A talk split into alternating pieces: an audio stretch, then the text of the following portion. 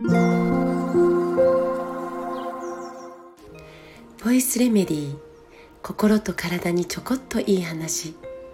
元看護師ホメオパス井上真由美です。さて今日はいよいよビタミンといえばの王道ビタミン C のお話をしたいなと思います。ビタミン C といえばまあ風邪を予防するんだよとよく言われる。そんなイメージあるんじゃないかなと思います。まあ免疫細胞を刺激するんですよね。仕事するように。ビタミン C が直接働きかける。で免疫細胞自身が酸化してしまうのを防ぎながら。ね、リンパ球とか、まあ、食細胞とか、ね、そういったものの機能の向上というかと、えー、それらの増殖増やすっていうことにも関わっているんです。そしてリンパ球や食細胞、まあ、大事な大事な免疫細胞の中に高濃度に貯蔵されていることね、蓄えられていることも分かってきてます、えー、免疫力を発揮する血液の細胞の中に高濃度に貯蔵されながら、えー、免疫の働きを刺激して自らの酸化も防いでるってもう本当にすごい。結果的に免疫力が高まるから感染症対策になるしかかっても治りやすいしということが期待できるビタミンです。まあ、言い換えればビタミン C が足りないと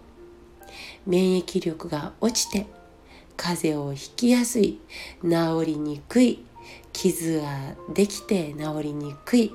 青あざができやすいそしてとても疲れやすくなるというようなことが起こってしまいますそしてもう一つのビタミン C の働き。これはまたね、えー、多くの女性が知っている美容ですね。美しい肌はビタミン C が作りますよ、えー、それはビタミン C がコラーゲンを作る材料になっているからです。コラーゲンって、えー、肌にも、まあ、粘膜にも骨にも、えー、あるというかとても、えー、それらにとって大事な、まあ、材材料になってるというか、ね、コラーゲンがあることで潤いや弾力に、えー、関係するタンパク質だからねコラーゲンが。で、えー、これあこれね、えコラーゲンってタンパク質と鉄とビタミン C この3つ揃うとコラーゲンになるんです。タンパク質と鉄とビタミン C だからコラーゲンが足りているということはタンパク質と鉄とビタミン C が足りているということでよって肌も骨もね、若々しくいられるっていうことですね。このビタミン C が体からドバッと失われてしまうことが実は起こるんですけどそれがどんな時かというと恐怖心なんです。一回ビクってえーって怖いビクって一回ビクってするだけで 1000mg のビタミン C が消費されてしまうとも言われてます。1000mg ですよ。私たち振り返ればこの3年間コロナのことで感染しないように感染させないようにって。そしてテレビのニュースで感染者が何人死者が何人ってもう毎日毎日ねビクビクしてきたと思うんです。人の目ね、えー、多くの人たちの意見もうビクビクしてきた。だからかなりのビタミン C を消費してしまって今免疫力が落ちちゃって風邪をひきやすい方長引いてる方多いですね。そして皮膚症状が悪化した方とか花粉症をひどく、え発症した。という人や、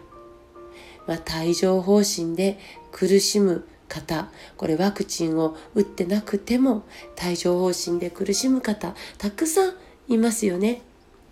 今こそビタミン C 本当に必要です。その他にもねビタミン C の効果効能ってもう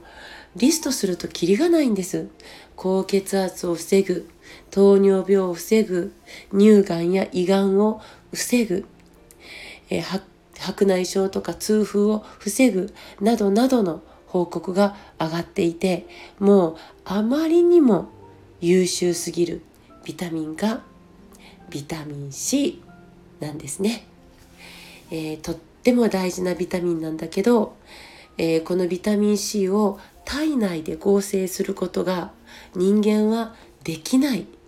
まあ、その能力を失ったんですよね。だからどうしたって食べ物から摂取しなくちゃいけないんです。まあコラーゲンを作りやすくするためにも、えー、空腹の時にビタミン C 単体で入れるというよりは食事と一緒、まあ、タンパク質と一緒に摂るとコラーゲン作りやすいかな、えー、そして、えー、パプリカブロッコリー